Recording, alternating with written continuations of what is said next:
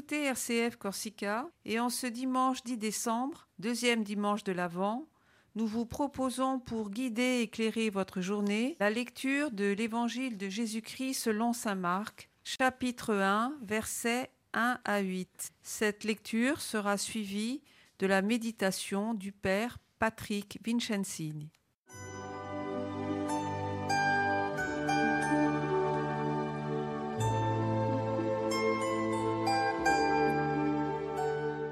Évangile de Jésus-Christ selon saint Marc. Commencement de l'évangile de Jésus, Christ, Fils de Dieu.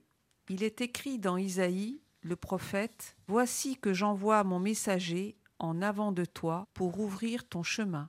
Voix de celui qui crie dans le désert. Préparez le chemin du Seigneur, rendez droit ses sentiers.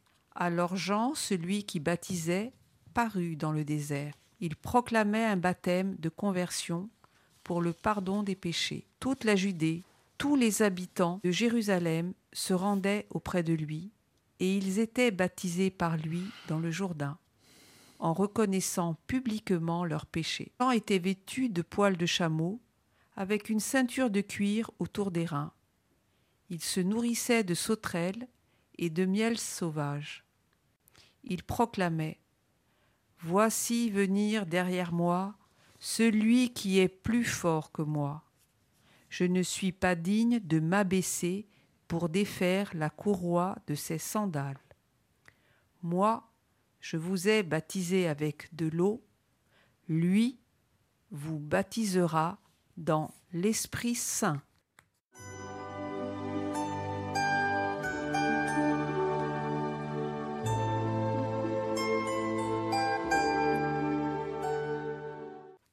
Chers amis, bonjour en ce deuxième dimanche de l'Avent. Voilà que aujourd'hui nous retrouvons l'évangéliste Marc et précisément le début de son évangile qui n'a pas été euh, le premier extrait choisi pour euh, le premier dimanche de l'Avent, mais qui nous permet maintenant de savoir ce qu'est la bonne nouvelle. Ces mots, la bonne nouvelle. Nous savons que le terme évangile signifie en fait bonne nouvelle, et une bonne nouvelle qui est déjà connue. Nous sommes donc heureux chaque année de découvrir ou de retrouver un évangile connu et de le reconnaître comme une bonne nouvelle. Ici, cette année, c'est Marc. L'évangéliste ne s'adresse pas à des personnes qui ne connaissent pas encore la nouveauté apportée par Jésus, mais à des personnes qui la vivent déjà, parce qu'il y a une nouvelle relation avec Dieu qui n'est plus basée sur l'observance de la loi, D'ailleurs, le terme loi dans l'évangile de Marc n'apparaît jamais, mais sur l'accueil de l'esprit, comme nous le verrons à la fin de ce passage, la réception d'une réalité intérieure à l'individu. La bonne nouvelle, c'est Jésus. Jésus, celui qui vient de la part du Père, le Messie. Mais pas le Messie de la tradition, celui qu'Israël a attendu, le libérateur qui allait ravager la terre et chasser euh, l'occupant romain.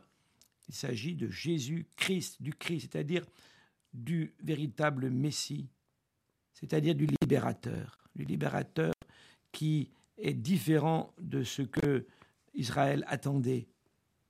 Jésus sera le Messie qui ne sera pas le fils de David au sens propre, qui ne viendra pas restaurer le royaume d'Israël, mais le Fils de Dieu qui viendra inaugurer le royaume de Dieu, l'amour universel du Père.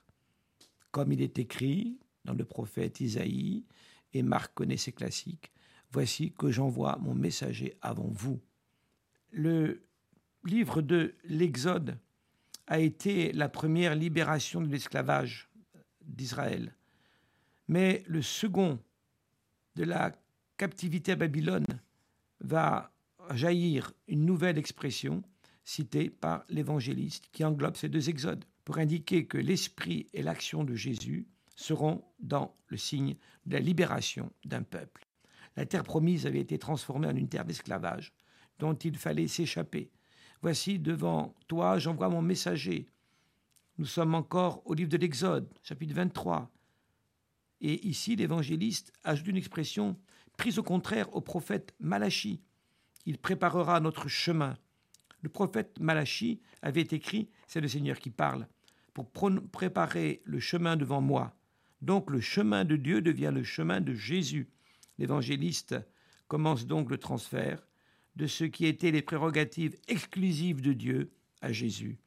Jésus est le chemin de Dieu. Le chemin de Dieu ne se réalise que dans la figure de Jésus. Et enfin, voici le prophète Isaïe que convoque Marc, l'annonce du deuxième exode. Voici que celui qui pleure aujourd'hui ne peut que se réjouir. Ce n'est pas tant dans le désert, mais du désert que vient la voix de celui qui crie Préparez les chemins du Seigneur, aplanissez ses sentiers. Le royaume de Dieu ne descend pas d'en haut comme par une intervention divine, un Deus ex machina, mais il demande la collaboration de tous ceux qui le désirent. Et voici la présentation de ce messager de Dieu. C'est celui qui, indépendamment de toute religion cultuelle, est capable de nous libérer. Donc au Seigneur, en ce deuxième dimanche de l'Avent, d'être heureux et joyeux d'accueillir le Rédempteur, que nous puissions nous laisser immerger dans cet amour, que nous puissions, comme Jean-Baptiste, le laisser passer le premier et recevoir nous-mêmes un nouveau baptême dans l'esprit, que nous puissions vraiment être les enfants du Père et l'action de Jésus pourra immerger en nous et sa venue nous inonder de son amour comme nous nous y apprêtons en nous préparant à la fête de la Nativité. Je vous souhaite à tous et à toutes une bonne semaine de l'Avent, la deuxième, pour nous préparer à Noël. Bonne journée à tous et à toutes.